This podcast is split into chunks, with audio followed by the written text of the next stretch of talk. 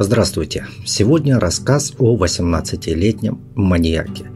Итак, 1974 год. Город Тольятти, Самарская область. В то время это была Куйбышевская область.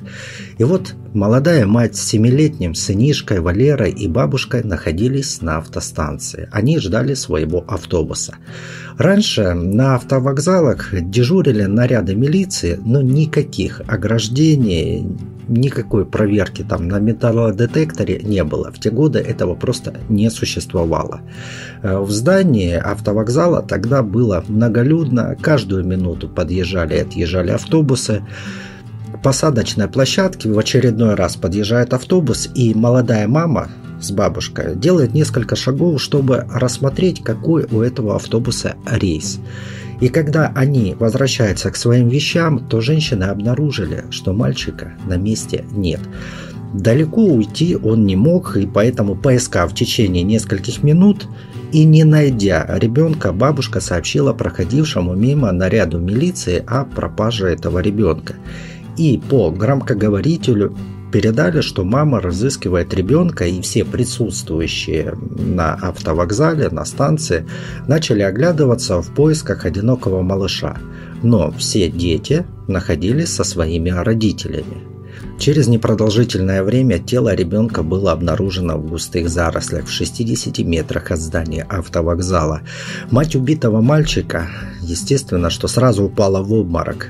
Ребенок лежал в траве лицом вниз, на его голове, шее виднелись многочисленные синяки и ссадины, а джинсы и плавки оказались спущенными до колена.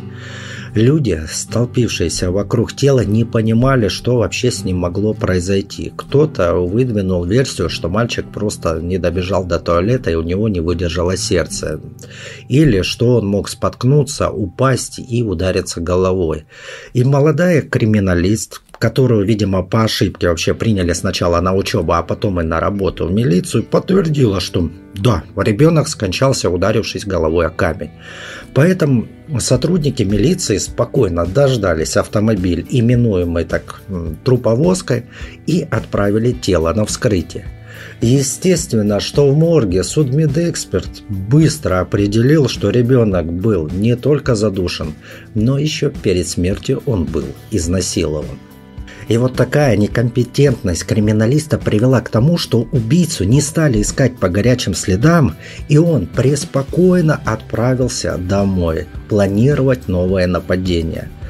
Расследование же убийства ребенка началось с того, что оперативники задержали отца мальчика, считая, что у него был мотив к убийству, так как он целый год не платил алименты. Но к огорчению этих оперов у задержанного оказалось алиби, подтвержденное матерью и новой его супругой.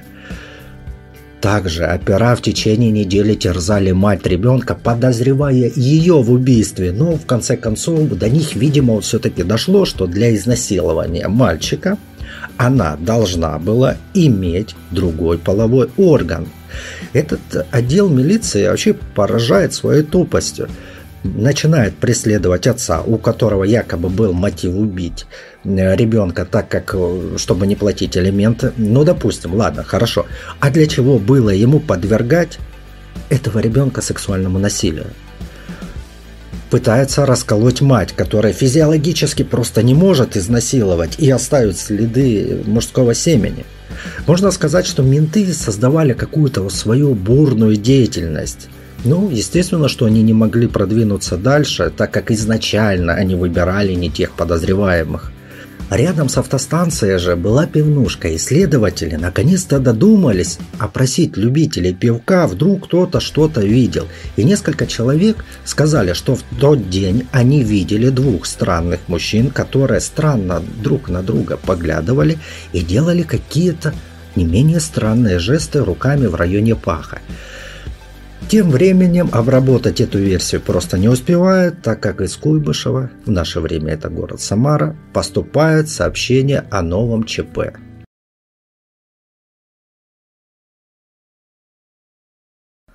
Валентина Бондарева часто отпускала своего шестилетнего сына Олега погулять во дворе и из окна просто наблюдала за ним. День был такой обычный, такой же, как и вчера. Мальчик гулял во дворе, а мать готовила обед и наблюдала за сыном в окно. И в какой-то момент она отошла от окна и занялась готовкой. А когда вернулась посмотреть, как там малыш, то его не оказалось на площадке. Мать прождала около пяти минут, ну мало ли, может он просто отошел там по нужде, хотя обычно по нужде он приходил домой. И в течение пяти минут мальчик так и не появился, тогда она пошла его искать.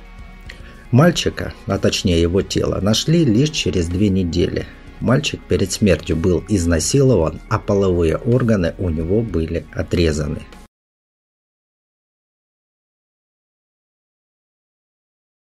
Связь между двумя этими убийствами, конечно же, четко прослеживалась. Исследователи додумались, что убийца Валеры является, конечно же, убийцей Олега. Расследование для них, как бы говорило одно, преступник относится либо к пьяницам возле автостанции, либо к тем странным людям, которые показывают друг другу какие-то странные жесты. Пришел приказ опросить, осмотреть почти весь Куйбышев, и особенно тех лиц, которые посещают тот самый пивбар на постоянной основе. Но многие опрашиваемые просто не желали разговаривать с представителями власти. И из-за этого большинство рядовых просто ну, не могли опросить. А это значит тормозило весь ход следствия.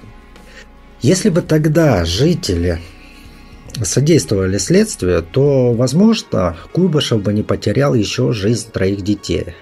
И вот один милиционер был на очередном обходе домов, как вдруг в одной из квартир ему открыл нетрезвый мужчина.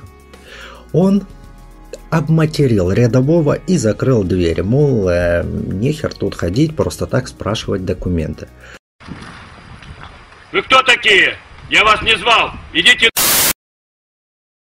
Страж порядка расстроился и решил бросить этот обход. А в рапорте указал, что все жители всех квартир были опрошены. Но вот только в одной из двух все-таки ним непроверенных квартир со своей матерью и жил убийца. И очень вероятно, что доведи дело этот ментенок до конца, убийца был бы обнаружен. Впоследствии этот обидчивый был разоблачен и вышвырнут нахрен с позором из правоохранительных органов. Тем временем старшим группе следователей был назначен человек со странным именем Гранит. Гранит Симаков старался втереться в доверие к членам группировки, которые приветствовали своих определенным жестом. Ему удалось э, заиметь информатора, который, впрочем, в деле не сыграет никакой роли. Но на тот момент следствию казалось, что они уже рядом, что они почти раскрыли дело. Но по факту они опять сели в лужу. Как выяснилось, эта группировка не носила никакой криминальный характер. Вернее, группировка ничего не делала такого, чтобы вредила другим гражданам Советского Союза. Это были гомосексуалисты. Тогда в Уголовном кодексе существовала статья за мужеложство, поэтому они и скрывали свои сексуальные предпочтения от милиции и, естественно, от бдительных граждан-стукачей. По этим странным жестам вычислили некоего Петра Попова, который, как выяснилось, работал в школе учителем. Менты так яро взялись за него, что Попов даже два раза попытался повеситься в камере. Но в СИЗО крепких веревок не оказалось, и они рвались под весом Попова. А Попов потом взял и признался в убийстве мальчиков. И Попов на самом деле хотел умереть, ему было стыдно жить, ведь после поимки все вдруг узнали, что он является нетрадиционной ориентацией. А как я ранее уже говорил, МВД это жопа с диареей на информацию, в которой ни хрена ничего не держится. Но признаться в убийстве-то Попов признался, но на следственных экспериментах учитель сделал множественные ошибки, и сыщик Симакова окончательно понял, что, ну, конечно же, перед ним никакой не убийца. И вот он с этими новыми подробностями пришел к начальнику городского ОВД. Однако тот следователя слушать не стал. К тому моменту начальник уже рапорт о поимке убийцы отправил в Москву. И Симакову он пригрозил тюрьмой за пособничество начальства, убийцы, если он продолжит выгораживать этого Попова. На мой взгляд, что начальник УВД настоящий такой беспринципный тупица. Ну, иначе его никак не назвать. Он попытался выслужиться, он уже отправил сведения о поимке страшного зверя. Но он не предполагал, видимо, очевидно, не предполагал, если Попов был не настоящим насильником и убийцей, то насилие и убийство маленьких мальчиков продолжатся. А этот рапорт о поимке маньяка Попова высокие начальники ему по хлебалу разотрут.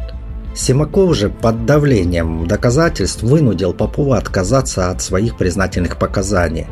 И вообще, несмотря на то, что Симаков был старшим в группе следователей, это было лишь формальностью, так как на других следователей он никак не мог влиять.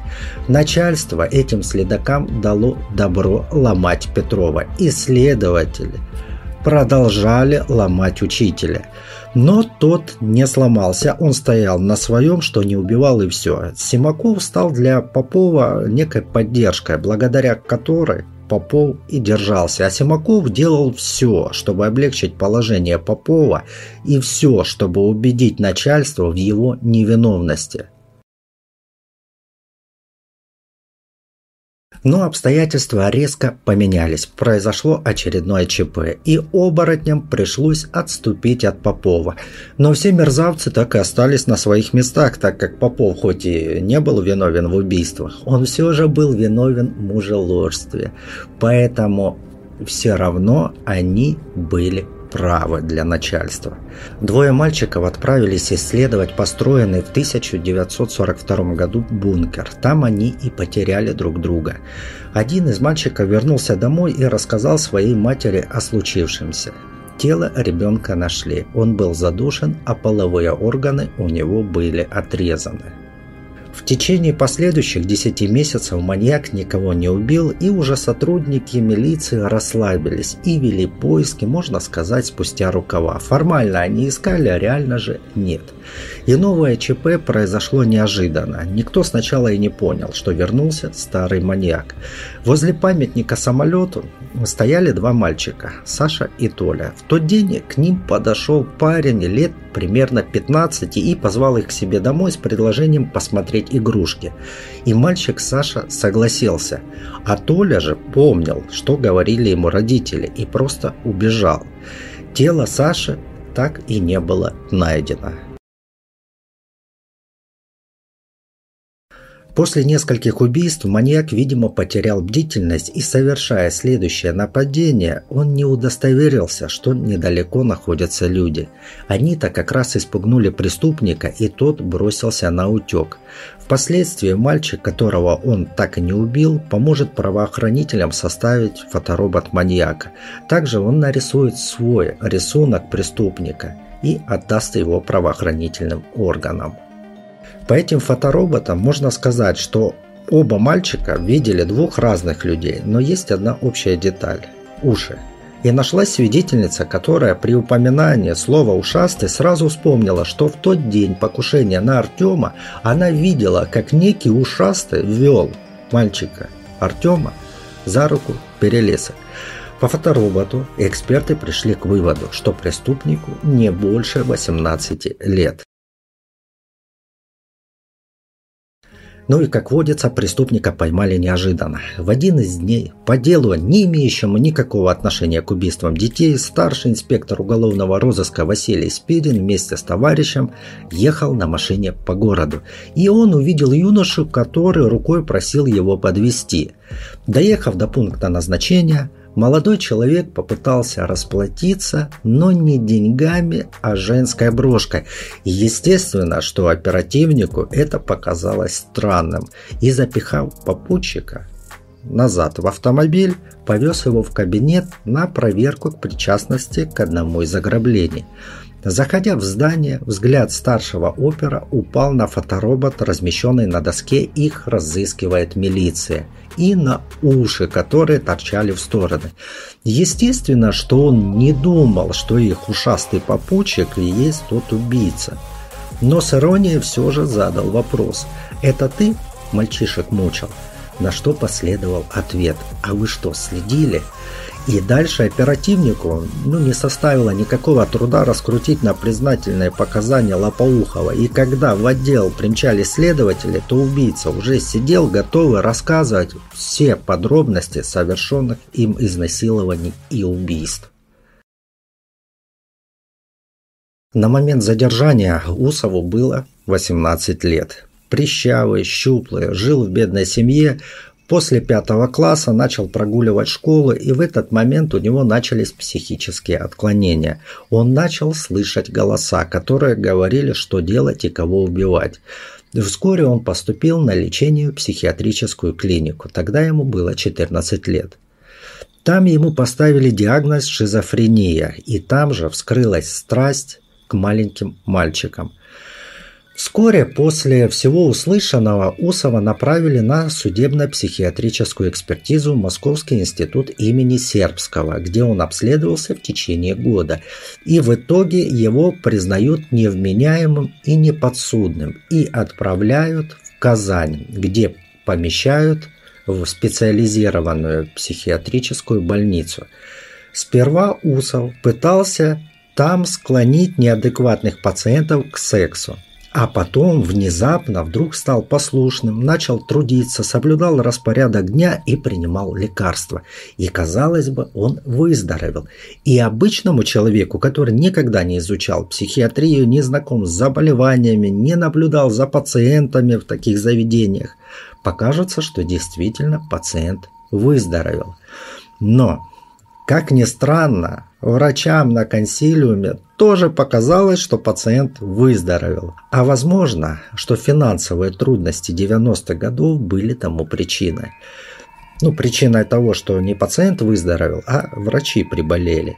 И в 1996 году маньяка выписывают из Казанской больницы и переводят в специнтернат в Самару, где условия содержания уже свободные. Там разрешается посещение, колючая проволока отсутствует, а охрану составляют санитарки преклонного возраста. И вот самка, которая произвела на свет этого выродка, начинает за ним ухаживать и носить ему пожрать. Ну дабы бедненький не исхудал, и чтобы тестостерон на него не падал, и кол стоял на маленьких мальчиков. Но в один момент урод выхватывает у этой самки сумку и бросается бежать. А куда бежать? Естественно, к калитке, которую охраняет мощнейшая санитарка преклонного возраста – которую он отталкивает и оказывается на воле. И на его удачу рядом находилась автобусная остановка, и автобус как раз собирал пассажиров. На этом автобусе урод и скрылся, направившись сразу домой, где он и переоделся, а потом продолжил свой путь дальше. Возникает вопрос, во что он был одет, если ему нужно было переодеться. Если в спецодежде, то почему никто из пассажиров не задержал его? Ну, возможно, что в середине 90-х народ был так сильно напуган разгулявшейся преступностью, что предпочитал не строить из себя героев, а просто пожить дольше. Вскоре в правоохранительные органы поступает заявление, что возле торгового центра «Колизей» исчезло двое детей. Вечером же эти двое детей были обнаружены, правда все промерзшие, но они были живы. Владимиру Усову не дали довести дело до конца, его спугнули, и преступник взял и вернулся под утро домой, где его уже ждали. Его скрутили и при обыске нашли порнографические журналы, видимо, им он изливал свою душу. В машине же Усов сообщил, что он не жалеет о совершенном, жалеет ли, что не успел убить этих двух мальчиков. И маньяка отправляют назад в Казанскую клинику для опасных душевнобольных, где он прожил еще около 10 лет и помер, как написано в заключении, от естественных причин. На этом история оканчивается. Остается только вопрос, почему, если человек в момент совершения преступления находился в алкогольном состоянии, то это во времена СССР являлось отягощающим обстоятельством, и его, ну, согласно его преступлению, могли расстрелять. А когда человек находится в невменяемом состоянии по причине психологического заболевания, его отправляют на лечение. Хотя И дураку понятно, что вылечить психологическое заболевание – это не то же самое, что вылечить рану на ноге. Выздоровел или нет, не видно. Это всегда такая мина замедленного действия. И рано или поздно такой человек может среагировать на внешние раздражители, и болезнь вернется.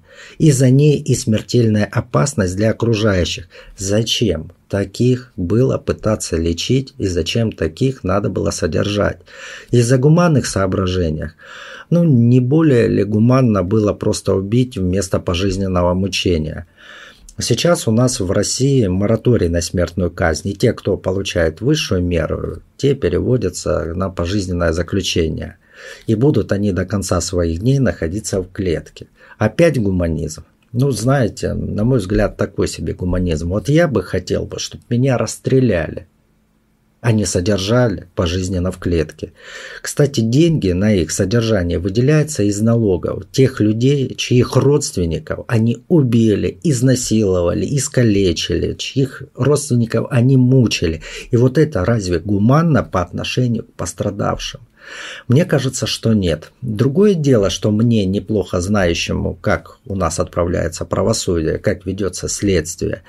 И вот тут мне понятно, что смертная казнь в России просто противопоказана, ибо невиновному не остается никаких шансов доказать свою невиновность. Хоть мизерный шанс, но он будет отобран благодаря нашей правоохранительной системе и судебной власти.